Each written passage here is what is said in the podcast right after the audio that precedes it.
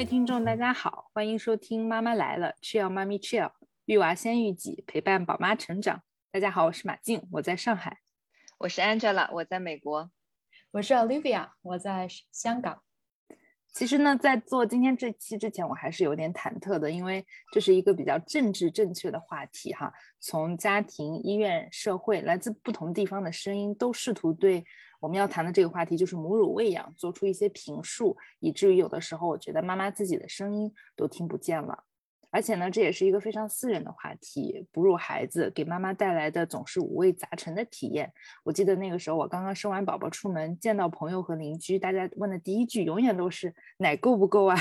那个瞬间，其实我都不知道该从何说起，只好最后泯然一笑，千言万语就化作一个点头，说够，然后就迅速的转移了话题。但是呢，就在这一个字后面，可可是也是有多少的酸甜苦辣呢？所以今天呢，我们三位就和大家开诚布公的聊聊我们三个妈妈自己的母乳喂养体验。所以一开始呢，就想先请大家说说看自己喂养的基本情况和习惯。你是母乳平喂、亲喂，用奶粉还是混合喂养？啊，什么时候断的奶，以及打算什么时候断奶吧？啊，要不先请 Angela 先说吧。OK，呃，我老大的话是呃一直纯母乳喂养，然后差不多是到一年，但是都是以泵奶为主。其实我亲喂他大概就是 可以用天来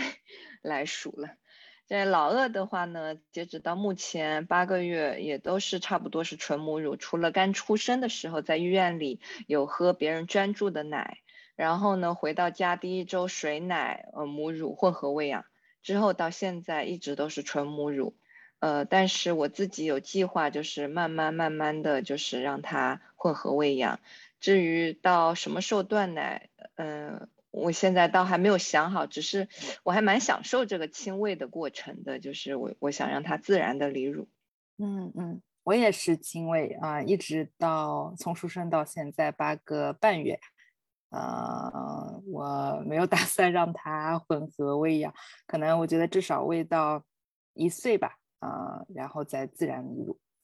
那我的宝宝呢？现在是一岁了，我是纯母乳喂养到七个月。嗯，大概前两个月的时候呢，也是非常勤勤恳恳的在泵奶、存奶，然后每隔三到四个小时泵一次。白天是我自己亲喂，然后晚上请月嫂帮忙平喂。那第三个月开始呢，月嫂走了，然后我也有一点存货了，就变得懒了，改为早晚各泵一次。嗯，白天以平喂为主，然后晚上我要陪娃睡，所以就亲喂。那大概也是喂到七个月的时候，因为我自己不好的呃泵奶习惯，乳头磨。磨损就慢慢的过渡到了全奶粉，所以其实在这里我也想提醒各位啊准妈妈或者哺哺乳期的妈妈，一定要掌握好泵奶期的力道，呃还有时间啊，不要急于求成，尤其是不要一边泵奶一边和娃玩儿。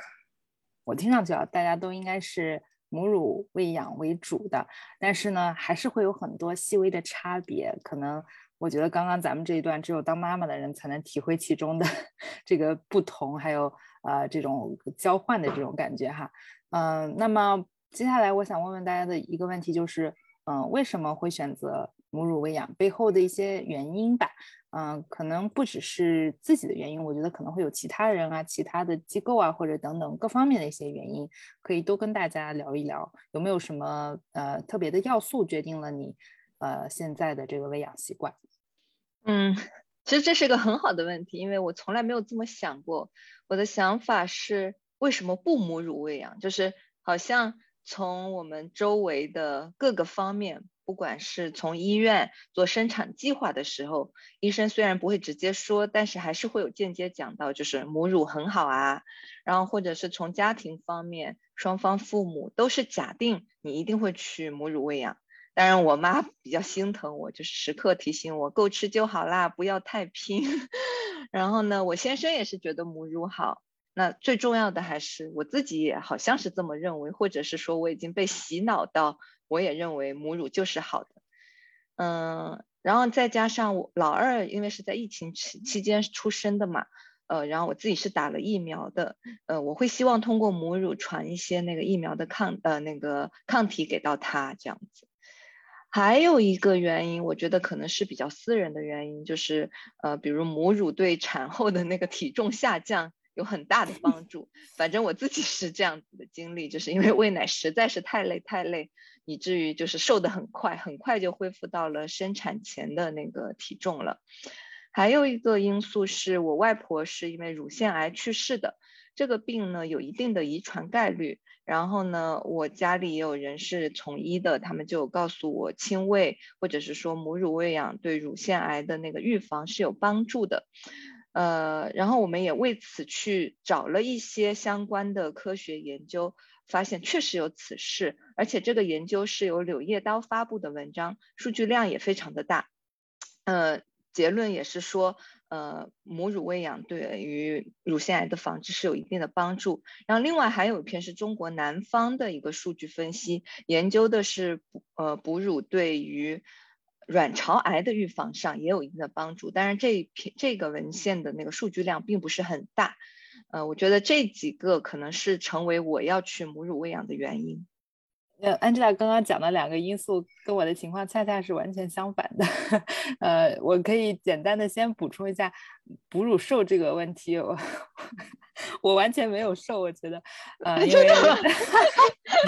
当然我相信 Olivia 的那个。呃，例子是完全就是跟我又是相反的，因为因为我知道 Olivia 应该说了很多哈。然后还有一个就是你刚刚说那个疫苗，说呃想通过疫苗传一点抗体给宝宝，这个可能确实是地区之间的差异。因为当时在国内，就是恰恰是因为我在母乳，所以我就完全没有打疫苗，以至于我现在都是就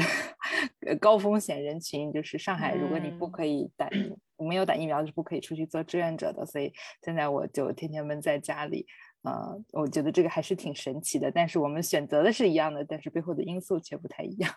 嗯嗯嗯嗯嗯嗯，Angela 说的这几点，嗯，其实跟我还蛮有共鸣的，就是你说到这个哺乳瘦，嗯，我是在哺乳期间，尤其是前两到三个月吧，然后一下瘦了十斤，基本上就瘦回了呃孕前的体重，因为我也觉得呃白天晚上喂奶真的是好累呀，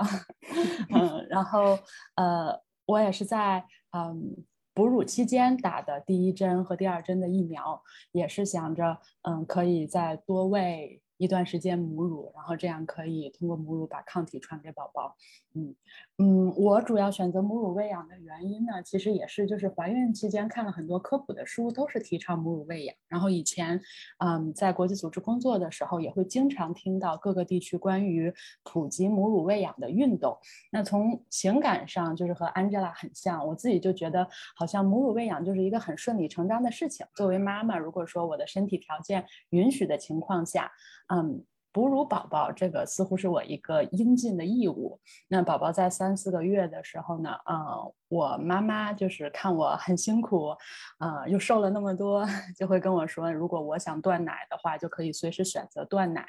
嗯，她说现在的那个奶粉的营养啊也很丰富，然后我作为妈妈，嗯，我可以表达自己爱的方式也有很多，不用有这个一定要亲喂他全母乳这样的执念，不要太难为我自己。那我在七个月左右的时候，呃，准备断奶的时候，啊，其实婆婆也会说，啊，一般都要喂到一岁的呀，然后国家，嗯，也是在提倡喂母乳的呀。但是其实我做这个断奶的选择的时候，她也并没有反对。所以说，其实，在整个的这个过程中，我很感谢家里人的理解和支持吧，让我有有选择的余地。嗯嗯，我觉得你婆婆和妈妈真的很棒。可能妈妈更棒一些，因为呃会能够把这样的话说出来，我觉得还是不容易的。嗯，我们都知道选择是我们自己的，但是当你最亲的人跟你说出这个话的时候，我觉得那个体会肯定是不一样的。嗯，对的。嗯，我自己的感受跟大家是一样的，就是好像这是非常自然而然的一件事情。不过我特别想提一个重要的。嗯，助手吧，我觉得是医院的一个母乳喂养的门诊，然后呢是医保报销的，应该是在做产检的时候会收到一个小册子，说你可以去这个门诊接受一些关于母乳喂养的呃知识。然后那个医生特别的，嗯呃有力量，就是呃胖胖的，然后呢又很坚定讲话，然后呢呃好像给大家。的感受是，呃，没有关系，任何问题都是可以得到解决的这样的一种呃形象。然后呃，第一次是讲理论，第二次是上手，就是拿了一个假娃娃哈，然后那个时候还是怀孕的时候，第一次抱一个呃，模拟一个有抱娃哺乳体验的这样的一个环节，我觉得呃，给了我很大的 这个好奇和信心，而且他确实讲的也非常的科学，怎么样，就哪些姿势啊，怎么样。呃，去关注他夜间和白天不同的这种需求啊，所以我觉得这个医生到目前为止给我留下了非常深刻的印象，呃，是选择母乳的一个重要的原因。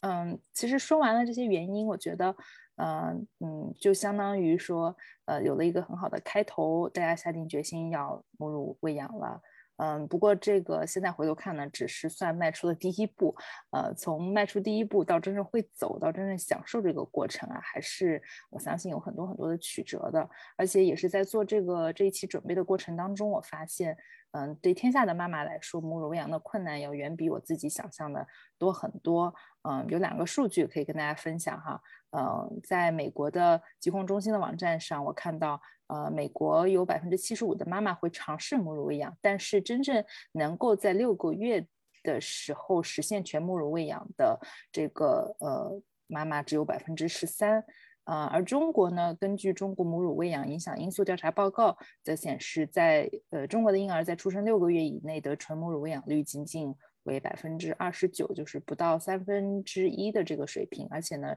这个水平也是低于。呃，世界平均水平的，呃，大城市可能稍微高一点，达到百分之三十六，而呃，中小城市最低水平仅仅达到了百分之二十三。嗯，从数字上我们可能可以看出，嗯，挑战还是很多，困难有很多，所以呃，不如我们三个来聊聊自己所遇到过的最大的挑战是什么，以及在这个过程当中你获得了什么样的支持。嗯，我觉得母乳喂养可能可以按照不同的阶段来划分，因为，呃，从我个人的体验来说，我觉得现在宝宝八个月了嘛，跟他一个月的时候相比，我在母乳方面的体验是完全不一样的。嗯，所以，呃，大概咱们可以按三个阶段来聊。第一个呢是出生以后的一到两个月，刚刚开始；第二个呢是从二到六个月，啊，逐渐熟悉，然后呢再到六个月以上的长期喂养。嗯。就说到这个话题呢，我又 想起了，就是那个时候，呃，Angela 刚刚生 Maddie 的那段时间，我记得还是挺不容易的。我们当时在做项目，然后她一下子失联了三天。当时呢，我还是个 没心没肺的单身的 自由的女青年。就是你后来跟我轻描淡写的说，啊，乳腺炎发烧了，啊，我其实这些话对我都没有特别大的感。感触哈，嗯，没有感同身受的机会，嗯，只是记得就是你好像好不容易出院了，生完宝宝了，怎么又回到医院去了？啊，后来做了妈妈之后，我现在再回想你的那段经历，真的是觉得有切肤之痛了。不如呃，就先听你说说看，当时到底发生了什么吧。好啊，呃，那我呃第一个阶段你是说从刚出生到一一到两个月期间，那那个时候。应该是最最最纠结的时候，就是老大，呃，生老大的时候，一刚开始是奶水不足，后来呢是堵奶严重，嗯，就属于走到了两个极端，就是在心理上也其实走到了这样两个极端。刚开始就会很自责，就会觉得为什么我没有办法给我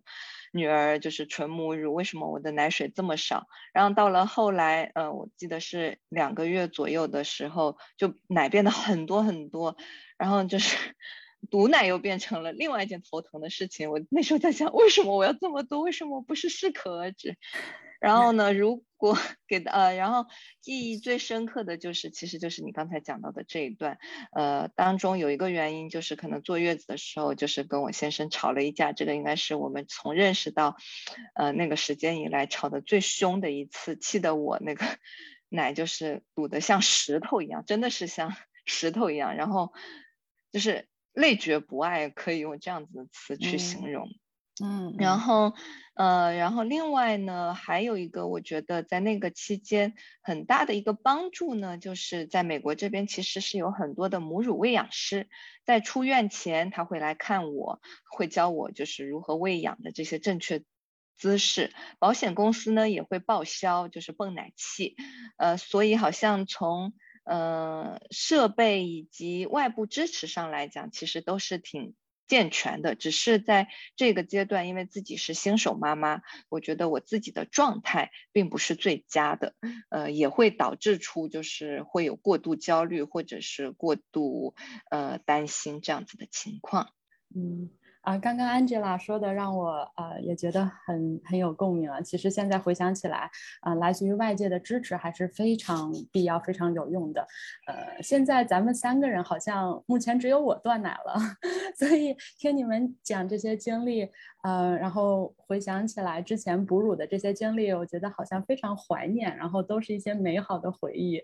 嗯，我觉得我很幸运的是，呃，前两个月。有月嫂，然后可以帮忙通乳，那也是基本上好像没有堵过奶。然后后面自己觉得要堵的时候，按一按，蹦一下，就都算是有惊无险吧。嗯，我觉得对我来说，嗯，一个很大的支持的来源是我在微信上面加了一个妈妈群，是一个三十个人左右的一个小群，然后大家似乎都有嗯比较相似的背景，然后宝宝都是嗯二一年四到六月出生的，所以从我们待产建群开始。然后一直以来，真的是大家一起啊升级打怪，然后互相打气，互相分享信息。嗯，我印象很深刻的是，嗯，记得那个时候深夜，嗯，半夜三四点也好啊，两三点也好啊，起来蹦奶的时候，就是来就就就是在刷群。嗯，无论是几点，你都会发现有人跟你一起蹦奶。我觉得这种感觉还是非常亲切的，就会觉得自己在黑夜里面没有那么孤单了。嗯，另外就是，嗯，我刚刚提到的来自于家人的理解和支持。其实我觉得母乳喂养，然后加泵奶真的是非常的辛苦，尤其是还要嗯陪宝宝睡的话，然后白天还需要工作，那有的时候心情真的是非常非常低落。嗯，所以家人的支持，嗯，哺乳也好，决定断奶也好，把这个选择留给妈妈自己，留给我，嗯，我真的是觉得给了我很大的心理慰藉。嗯，完全同意你说的关于同伴支持的这个 点。我觉得我的同伴支持来源于之前 Angela 给我打的各种预防针，说完之前再说一定要怎么怎么样，一定要怎么怎么样，然后呃。最终还是妈妈能理解妈妈。我觉得，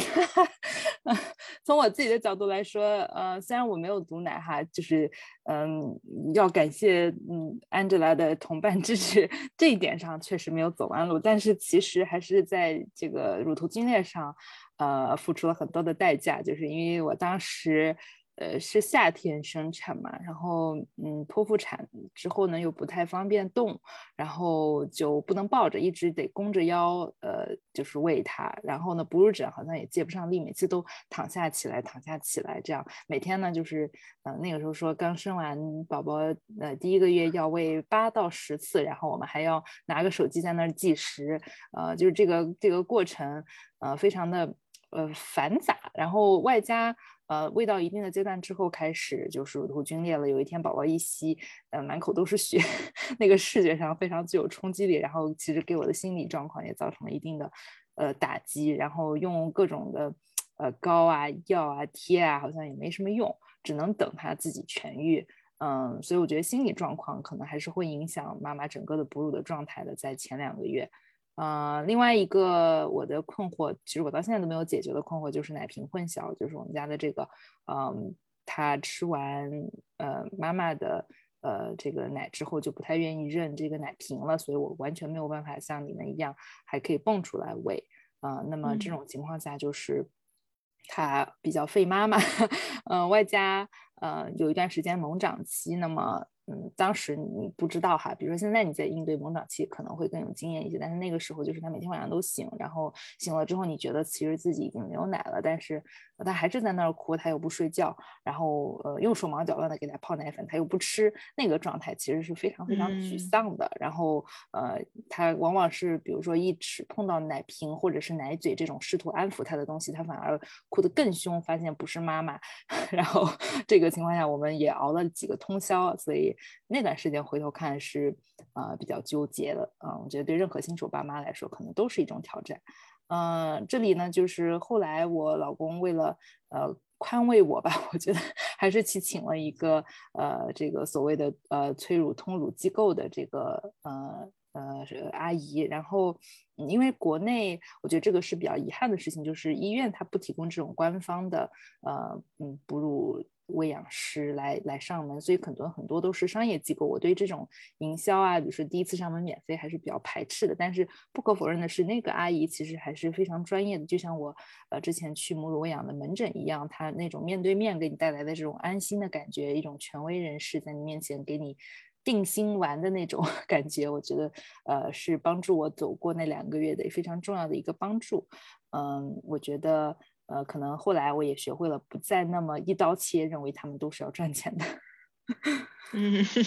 嗯，这一点我非常同意。我觉得哺乳师对啊，哺乳期的妈妈真的非常重要，一定要找专业的机构，还有专业的人。嗯，我觉得准妈妈如果可以的话，嗯，提前了解一下自己的月嫂会不会通乳，嗯，然后同时也搜集一下这个像马静提到的通乳服务的呃信息。如果真的堵了，嗯，就要尽快的得到有效的帮助，这样真的可以避免受很多罪。嗯嗯，没错，啊，那走过了最艰难的一到两个月之后，呃，慢慢的可能哺乳就成了一种习惯。在第二个阶段，也就是二到六个月的时候，呃，不知道大家有没有什么样的这种困难和挑战呢？从我个人的角度来说，我觉得就是。呃，这个时候开始走出家门，踏入社会了，于是情况又变得复杂了一些。啊，那个时候我要 出去开会，然后都是我爸妈带着孩子在会场边上等我的那个场景啊，真的是。哎，我也不能用惨来形容，但是反正 我觉得很对不起我我父母，因为我比如说我在办公楼、写字楼里的十几楼开会，他们俩就得在一楼的大厅，嗯，抱着孩子，呃，原因就是我之前提到的，他不认奶瓶，必须只认妈妈，所以我必须每大概两个小时、三个小时就下来一次，嗯，然后那个时候，呃，大厅的保安其实不太接受这件事情，说你们为什么要在这里晃悠，然后更不要提，其实办公楼一般是绝对没有。呃，这个呃叫母婴室的，然后我们都是在那种一楼的公共厕所里面 在给他喂奶，呃，这样折腾了一到两次之后，我爸也不愿意了，我爸就说赶紧断奶，你就可以解放了，我们也可以解放了。嗯，我觉得这个可能算作是一种社会文化方面的障碍吧，就是嗯，在这个这段期间，不知道啊，你们俩在啊，比如说出行啊，或者是工作背奶的这个方面，有没有什么样的呃槽点要吐呢？嗯。呃，对我来说就是哺乳期，嗯，正好也是赶上呃这边疫情比较严重的时候嘛。疫情期间就是出门相对会比较少一点，嗯，然后嗯工作的话也是主要是以在家办公为主，然后网上开会，所以其实是给嗯作为哺乳期的妈妈，作为我来说一个很大的便利。那香港这边其实我了解到，嗯，有一个网站，然后上面可以查到各个。地区的啊育婴室的地址啊，如果妈妈们有出行计划的话，其实是可以提前查询，然后做好规划的。有些地铁站的付费的区域里面也会有啊育婴室或者是哺乳室，覆盖还是比较全面的。嗯，这些都是我觉得香港呃政府做的呃比较好的一些措施吧。然后当然政府也是为了鼓励生育，嗯嗯，也算是至少表明一个态度吧。嗯。那刚才马静那个描绘就非常有画面感，就让我想起了我生老大的时候那个时候的情况。其实，嗯。你你你取得很对，就是两到六个月的时候是个逐渐习惯的过程。我觉得这个习惯不仅是一个心理上的习惯，也是一个身体上的习惯。到了那个点，可能那个 奶就会有那个胀奶的感觉，这是我觉得是生理上的一个变化。那心理上的变化就是会逐渐接受，就是比如说出行的时候必然是麻烦的，就是这个是我已经心理上我要暗示自己，就这件事情不是那么一件简单的事情，不管是带着。娃出去玩的时候，就在我们这边，呃，有一个那个 Mall of America，应该是全美最大的室内母婴室，呃，全，好期待啊！室内母婴 全美最大的那个室内商场，但是呢，商场太大，但是你去那个地图上去看。也只有三个母婴室，而且分在东西两个角，就是如果你是中间进去，你就很难找到那个你合适的那个母婴室。然后再加上如果有别的妈妈在里面，呃，正在使用，就是我觉得这种反而会给我带来一些焦虑。另外一个习惯是，呃，我其实生老大的时候，那个时候有出差回国嘛，我记得我有呃，在上海出差，也有去到江西和不同的城市。那我没有办法带着我的女儿跟我去不同的城市，呃，然后就是在陪客户吃饭的间隙，我就 去到隔壁的包厢房去泵奶，然后就泵完那瓶奶满满的一瓶奶，然后也只能把它倒掉。就是那个时候还是会有心痛，也有无奈的感觉，就是。反过来再回到那个餐桌上，看到大家还是谈笑风生，我觉得那一刻就觉得，为什么好像这一切的辛苦都是妈妈一个人在背，就是 会有这样子的一种一种想法。就所以刚才马静在讲，就是包括保安不理解，包括比如说可能其他的没有在经历这些过程的人，可能看到这个现象觉得是好奇怪的时候，我非常能够感受。是的，其实从嗯设施的角度来说，国内其实应该一直是比较欠缺的，呃，因为目前呃二零二零年的一份数据还是显示，呃内地所有城市在地图上标志出的母母婴室的数量仅仅为两千六百四十三间，这是一个第一财经的一个数据哈，嗯，只有七座城市拥有超过一百间的母婴室，就非常的 少。我也有过刚 Angela 提到的。呃，比如说宝山最近刚开了一个日月光，是呃最就是非常非常大哈，然后其里面的那个餐厅啊，还有儿童玩的地方都很多，但是全商场只有一个母婴室，然后去的时候就是呃全都满了，所以我我后面基本上就不再去了，就是呃这个某种程度上还是给妈妈出行带来了很大的呃障碍的。嗯，那过了这个阶段之后，六个月以上可能又是不一样的 场景了。至少我觉得，呃，从我自己的角度来说，呃，达到了非常来之不易的，经过各种 忙乱、各种适应、各种心理准备、生理调节之后，终于达到了供需平衡。嗯，挺享受的，就是。嗯，可以，终于有一些好消息了，可以跟大家分享。就是这个时候开始，娃开始解锁各种不同的姿势，他可以坐了，他可以站了，他可以撅着屁股去吃奶奶了，然后吃一口还对呃旁边的人，他现在可以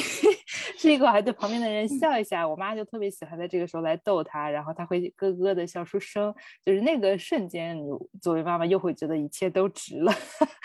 这个感受。当然。嗯，费妈妈的这个特征依然延续到就是现在哈，就是我还是不能离开三个小时以上，夜间呢也是需要奶睡，然后他会更加任性，因为他懂事儿了，他不再接受就是非妈妈之外的人去安抚他，然后呃糊弄不过去了，喂奶也必须按照他要求的方式，他要求的时间，所以有的时候真的呃呃，如果不能满足他，就会变成一场灾难。嗯嗯嗯嗯嗯嗯，我自己的话。呃，我好像讲的很多都是心心态上的变化，就是因为我有老大有老二，所以有一个对比。就是老大其实那个时候六个月月以上的长期喂养，呃，我就是泵奶，就是很简单，因为我很很少给老大亲喂，原因是我老大的舌头短了一点点，然后再加上我的呃乳头特别特别的大，这样子，呃，所以就很难去亲喂，反而亲喂的话他会哇哇大哭这样子，呃，所以呃对于老大而言，我觉得。六个月以上的长期喂养，每天就是定时定点泵奶，泵好给他。然后当然到后期，因为我存的那个奶也很多，嗯，其实我自己再到后来就也没那么纠结了。包括现在老二，呃，只要是六个月以上了，我个人的感觉是。呃，爱喝 就喝，不喝拉倒。呃，嗯，但唯一的区别就是老二，因为呃前阵子我们出去一家出去旅游，呃，老二回来之后就生病了，然后状态一直非常的不好，持续了差不多一个月。然后在这个期间呢，好像他更倾向于喜欢亲喂，而不是喂奶瓶。那我自己会觉得更累一些，但是反过来去看，我觉得还蛮享受的，就是呃宝宝和妈妈。的这种链接，就是通过乳房的链接和通过奶瓶的链接，还是有些许不一样的。嗯嗯，我六个月以上的时候，嗯，基本上已经很少亲喂了，然后都是把奶泵出来，然后呃白天我妈妈帮忙平喂，然后因为我需要每天都出门嘛，呃，反而现在听你们这么一说，我还觉得挺怀念的。不过关于断奶的话题，我们可以到时候再专门开一期，到时候要多多向你请教。我现在亲喂就会觉得到时候断奶了怎么办？我妈也会这么说，说到时候你就会失落了。然后我还说不可能，到时候我会原地转圈三下，大喊三声，终于解放。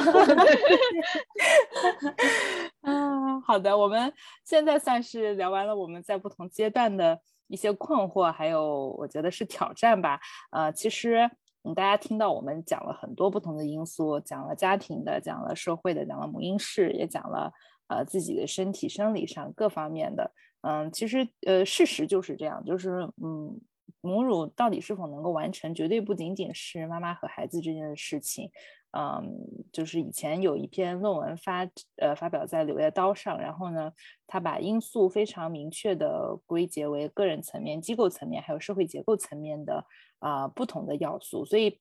我觉得具体我们可能就不展开了。但是，嗯，希望大家能记住，就是如果出于各种原因你没有亲喂，或者是你在这个过程当中遇到了一些挑战，这是非常非常正常的，而且它也不是出于你自己的一些因素，可能就像我们刚刚聊到的，有很多社会的因素、机构层面的因素，大家都有很多很很长的路要走，可以改，有很多可以改进的地方。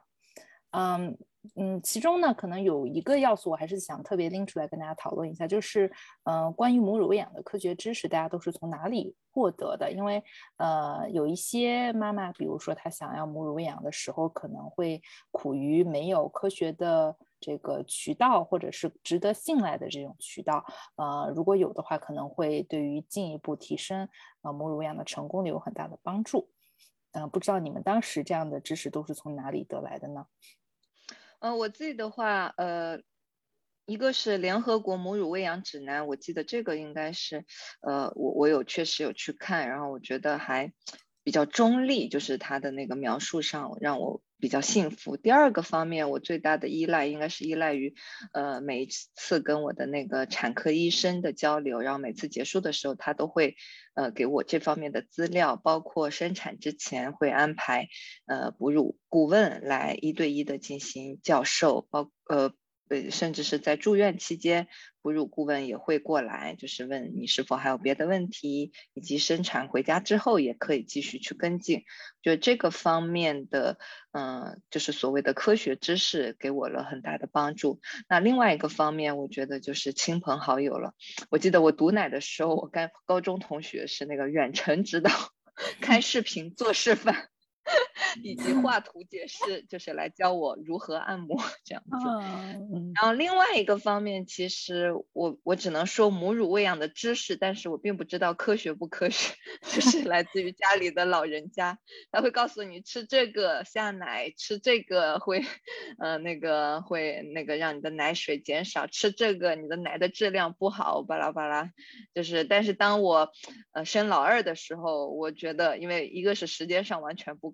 第二个，我只深信一句话，就是多喝水，多产奶，所以我只是一直在喝白开水，我并没有吃很多，像我妈以前他们要求我吃这个汤那个汤之类的。嗯，我刚刚还想说的是，如果亲朋好友一直对我念念念，我可能把他们 屏蔽在外，就是，呃，就是至少在我个人经历当中，我好像没有参考很多，嗯，他们的建议，因为，呃。我我自己的感受是，呃，一代一代人的认知会发生巨大的变化，呃，所以我呃就是没有听很多亲朋好友的建议，但是在查资料的过程当中，我觉得还是有一点，嗯，让我自己感到惊讶的地方，就是国内哈，如果比如说我自己在家，我不想听。身边的人，但是呢，我总归得有一个渠道去了解相关的科学知识吧。其实，在国内你能查到的资料是非常少的。嗯，我目前只找到一个哈官方的平台，就是北京市卫健委在还是在母乳喂养周这个宣传窗口期，呃，在它的活动网站上有了一个比较简陋的 Word 文档，然后呢提到了几条就是非常呃。呃，提纲挈领式的原则，但与此相对应，呃，有的时候我要查数据，有的时候我要查一些，嗯，就是最佳最佳实践吧。然后我，嗯，上美国的这个疾控中心或者是世卫组织，刚才就在提到的，其实都非常全，就是几页几页的资料都看不完的那种感觉。呃，比如说我看完了之后，就会像得出刚刚的这样的一些感受，就是不是我们自己的事情，是很多体系内各种要素的这个事情。我觉得，如果这样的知识能够以更好的方式，呃，更全面的这种平台的这种呈现方式传递到妈妈身边的话，会是一种很好的呃帮助。嗯，我不知道这个香港的情况是不是这样的。嗯，我主要就是呃仰赖于香港的这个医疗卫生系统吧。呃，香港的话，无论是公立还是私立医院，或者就是母婴健康院，就好像国内的妇幼保健站这样的机构，都会。呃，给新手妈妈、呃准妈妈还有新手妈妈提供一些相关知识的手册，然后其中也包括呃 QR code 呀，然后你可以扫码之后链接到政府网站上面的一些图文和视频的信息，嗯，都是比较全面的。那在医院的时候，嗯。也会有母乳护士，然后帮忙就是指导如何喂养，然后帮妈妈解答一些问题。嗯，我们定期带宝宝去健康院检查身体，然后打疫苗的时候，也会就是抓住护士问很多的问题。嗯，就是呃，护士会很认真的帮忙答疑解惑吧。嗯，另外的一些在。嗯，哺乳期间的一些知识，我觉得我还是通过微信公众号的形式，一些自己觉得比较幸福的公众号，然后来了解到很多的信息。嗯，然后月嫂的话，他会。提到很多的应该做不应该做的事情，包括啊可不可以吃辣呀，然后会不会影响母乳啊，然后吃奶油会不会堵奶呀，能不能吃麦当劳、肯德基呀，这些都会不会影响奶水的质量呀？其实我觉得这些，嗯，大家就听听就可以了，然后根据自身的情况理性的分析和判断吧。但确实我在哺乳期间是喝了不少的汤汤水水，以至于我现在都一点都不想喝汤了。嗯，对，嗯，所以我觉得听下来，似乎医院的作用啊，还有医生、护士这样的呃医务工作者对于妈妈的帮助会是非常非常重要的。嗯，那么作为妈妈自己，我觉得我们走过了这么多的弯路，呃，假如现在我们有机会为准妈妈们提一条最实用的小 tips，你们觉得你们会说什么呢？啊，我应该只用四个字：心情愉快。就是没有什么比这个更重要了。就是我有了老大和老二的对比之后，嗯，包括跟家属的沟通，包括跟家里人，嗯，包括跟自己的沟通、自我沟通，包括和宝宝之间的磨合，嗯，我觉得推导出来的结论都只有一个，就是心情愉快，就是嗯，能够让我们自然而然的就去接受这件事情就好了。嗯。我非常同意 Angela 提到的“ 心情愉快”四个大字。嗯，无论无论妈妈选择什么样的方式去喂养，然后决定母乳喂养多长时间，这都是妈妈自己的选择。嗯。你自己仔细思考后的选择，那就是最好的选择。不要在意外界那些纷繁复杂的声音。嗯，母乳是成为母亲最重要的一个环节，但也只是环节之一。嗯，以后你可以爱孩子的方式有很多，你可以为他做的东西很多。嗯，但是真的要记住的原则就是 be happy，心情愉快，happy mom，happy baby，happy family。被 你这么一说，我要心情愉快加二加三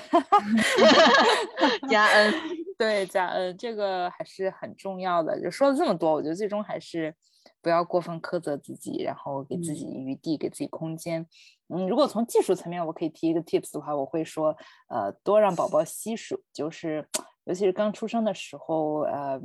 最主要的还是你跟宝宝之间的这种。呃，关系有没有办法建立起来？它是一种供需的这种平衡，然后能够排除一些呃杂念和干扰，让它多吸啊，然后妈妈多喂，我觉得会有助于提高母乳的成功率啊。而且我觉得这是一个动态的过程，就是你们会遇到一些困难，但是你和宝宝会一起克服困难，会一起 dance forward，就是一起摸索着往前进。这个过程现在回头看也是挺。呃，开心和值得庆祝的一件事情。嗯，对，刚刚马静从技术层面讲了，那我也提一点，就是 对于我而言，我两个，我觉得自己不是一个多奶体质的人哈，但是呃，这老大和老二其实我的奶水都很多的一个很大原因，从技术层面来讲，就是我每一次亲喂完，呃，我都会泵奶。然后其实就是一个供需的关系，就是不断的刺激你的大脑，让你的大脑就提供更多的泌乳素，就是提醒他，就是你的宝宝奶水还不够，请再生产，再生产。就是我觉得这一点就是，其实就是万变不离其宗，它其实最终还是一个供需关系。只要你的大脑接收到这样子，就是需要多奶的这个信号之后，它自然而然就会去产生这样。嗯，所以我们的大脑和我们的身体是非常聪明的。嗯嗯，好的，那今天其实聊的也差不多了。最后呢，跟往常一样，我们给大家推荐一个公益项目。呃，这个我觉得非常神奇的一个存在，叫做母乳库。呃，国外有，这是非常普遍的一种做法哈。呃，有一个机构叫北美母乳库协会，是北美地区唯一管理母乳捐赠的一个机构。嗯。就是妈妈多余的奶可以捐过去给那些需要的，呃，妈妈和孩子使用。哎，刚刚 Angela 应该提到，在你刚生完孩子最开始的时候，其实是喝了别的妈妈的母乳的，对吧？是的，是的，是的，我其实自己就是一个经历者。呃，我第一胎因为后来要出差回国嘛，但那个时候多蹦出了两百多袋的奶，没有办法带走。呃，是想把它捐赠掉。但是当我去网上查这个信息的时候，发现建档的时间以及整个流程已经来不及了，所以最后是呃送给了我的两个朋友这样子，因为大家彼此知根知底，他们也知道我没有什么病这样子，然后我平时的储存也都是有。有个专门的冰箱，这样，呃，当然这个不用于那个 呃借鉴哈，不不宜于借鉴这样。然后还有呢，就是我老生老二的时候，在住院期间，呃，我自己就是受益者，我的娃呢是喝了别人专注的奶，然后你会看到每次医生端来的时候，他都会扫扫扫描一个二维码，然后去查询这个奶，呃。的那个，他在母乳库是经过了一个怎么样的保保存的过程？虽然你不知道是谁捐的奶，嗯，但是我还是很感谢那个帮我，嗯，就是呃养喂喂饱我娃那几天，对。